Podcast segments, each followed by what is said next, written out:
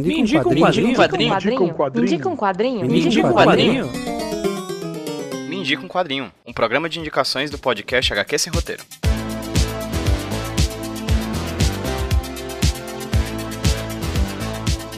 Oi, gente, tudo bem com vocês? Aqui quem fala com vocês é o Pedro, o host do podcast HQ Sem Roteiro, e tô aqui para apresentar para vocês mais um Me Indica um Quadrinho. Mas dessa vez, novamente, não vai ser eu que vou indicar para vocês, vai ser um cara que eu conheci na Podosfera e que eu admiro bastante o trabalho. Mas antes de falar um pouquinho mais sobre ele e o trabalho dele, vamos falar um pouquinho sobre o Me Indica um Quadrinho. Para quem ocasionalmente não saiba, o Me Indica um Quadrinho é um podcast de indicações aqui do HQ Sem Roteiro Podcast, aqui do feed do HQ Sem Roteiro Podcast, que vai ao ar de 15 em 15 dias, mas que pode inclusive se tornar semanal semanal ou mesmo ter dois programas por semana. Como? Eu explico. Vocês podem dar um pulinho lá no catarse.me roteiro ou no padrim.com.br roteiro e dar uma olhadinha nas nossas metas e recompensas do nosso financiamento coletivo. Quanto mais metas a gente bater no nosso financiamento coletivo, mais teremos melhorias no HQ Roteiro, mais teremos podcasts do Mindy com Quadrinho no feed do HQ Roteiro e também mais teremos a nossa newsletter quinzenal que é HQ por e-mail. Então vai dar uma olhadinha lá no Catarse e no Padrim do HQ esse roteiro para conhecer nossas metas e recompensas e poder contribuir a partir de um real para que o nosso projeto seja ainda melhor e leve o quadrinho cada vez mais longe. Seja você também um apoiador e que e ajude a gente, e ajude a gente a tornar o HQ esse roteiro cada vez melhor. Mas hoje quem indica para vocês aqui no Mindy Quadrinho é o Xi.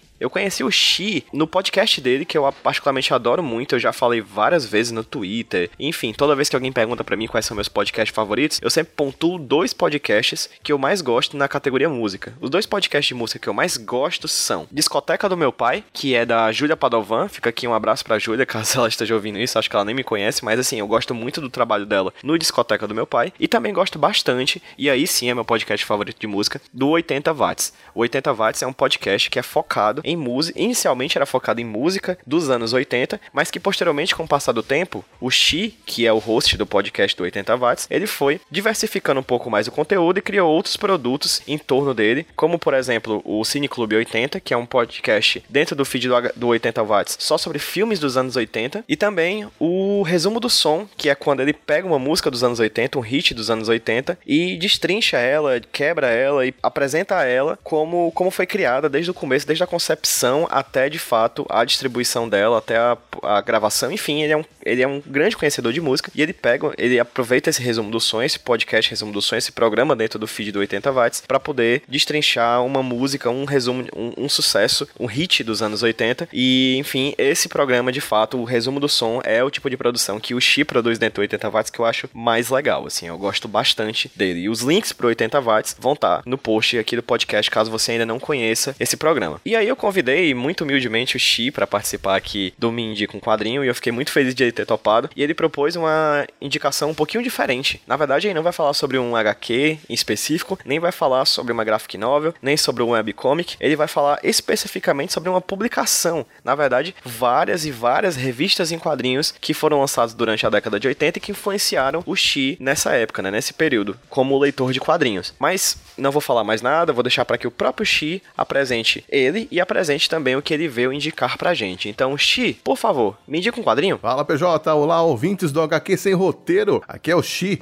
sobrevivente dos anos 80 e criador do podcast 80 Watts, que fala sobre a música e a cultura dos anos 80. E que legal que é ter a chance de poder falar de quadrinhos. Muita gente não sabe, mas nos anos 80 eu também fui roteirista de HQs. Eu e o meu parceiro Eduardo Forest tínhamos um personagem de quadrinho chamado Zoid. É, na verdade eram personagens, né, já que se tratavam de vários espermatozoides. A gente chegou a ter trabalhos publicados na revista Playboy, que no final dos anos 80 tinha uma página de quadrinhos que logo foi cancelada, mas se você tiver curiosidade em conhecer o Zoid, ele saiu na edição de fevereiro de 1988, que tinha a Elba Ramalho na capa. Eu também participei de algumas edições do Salão Internacional de Humor de Piracicaba, junto com o meu amigo Cássio Branda, e chegamos a ter alguns trabalhos selecionados e expostos por lá. Hoje eu me afastei um pouco do universo dos quadrinhos, tô mais interessado em podcasts, mas mesmo assim tô aqui a convite do PJ para indicar um quadrinho, ou no caso, um gibi. E eu escolhi um gibi que me acompanhou durante a infância e adolescência, ou seja,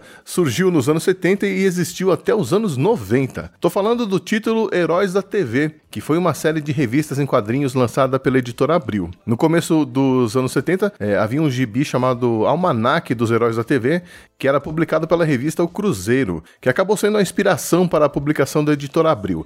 Esse foi um dos primeiros gibis que eu li assim que fui alfabetizado, então ele foi responsável pelas minhas primeiras experiências com quadrinhos. Uma informação interessante sobre Heróis da TV é que ele passou por três fases distintas né, durante a sua existência. Ele começou na metade da década de 70, trazendo para os quadrinhos os personagens da Hanna-Barbera, que a gente assistia na TV, então era possível ler histórias com os Herculoides, Homem-Pássaro, a Baleia Mob Dick, Hong Kong Fu, Frankenstein Jr., Corrida Maluca, Space Ghost, Urso do Cabelo Duro e outros mais. E era engraçado porque não havia um cuidado assim com a fidelidade das informações. Então, é, Scooby-Doo era escrito com U no lugar dos dois Os, Mob Dick era escrito com acento no O e I no lugar do Y. É, às vezes também trocava os nomes dos personagens e coisa e tal. Mas era tão divertido quanto assistir os desenhos na TV. Aí, no final dos anos 70, a revista passou a publicar os super-heróis da Marvel, que, que já circulavam pelo Brasil nas publicações da editora Ibal. Então você tinha o Thor, é, que inclusive saiu na capa da primeira edição dessa segunda fase, é, tinha o Surfista Prateado, o Homem de Ferro, o Motoqueiro Fantasma, Vingadores, que inclusive estrearam nos quadrinhos justamente na Heróis da TV, e cada linha narrativa, cada história com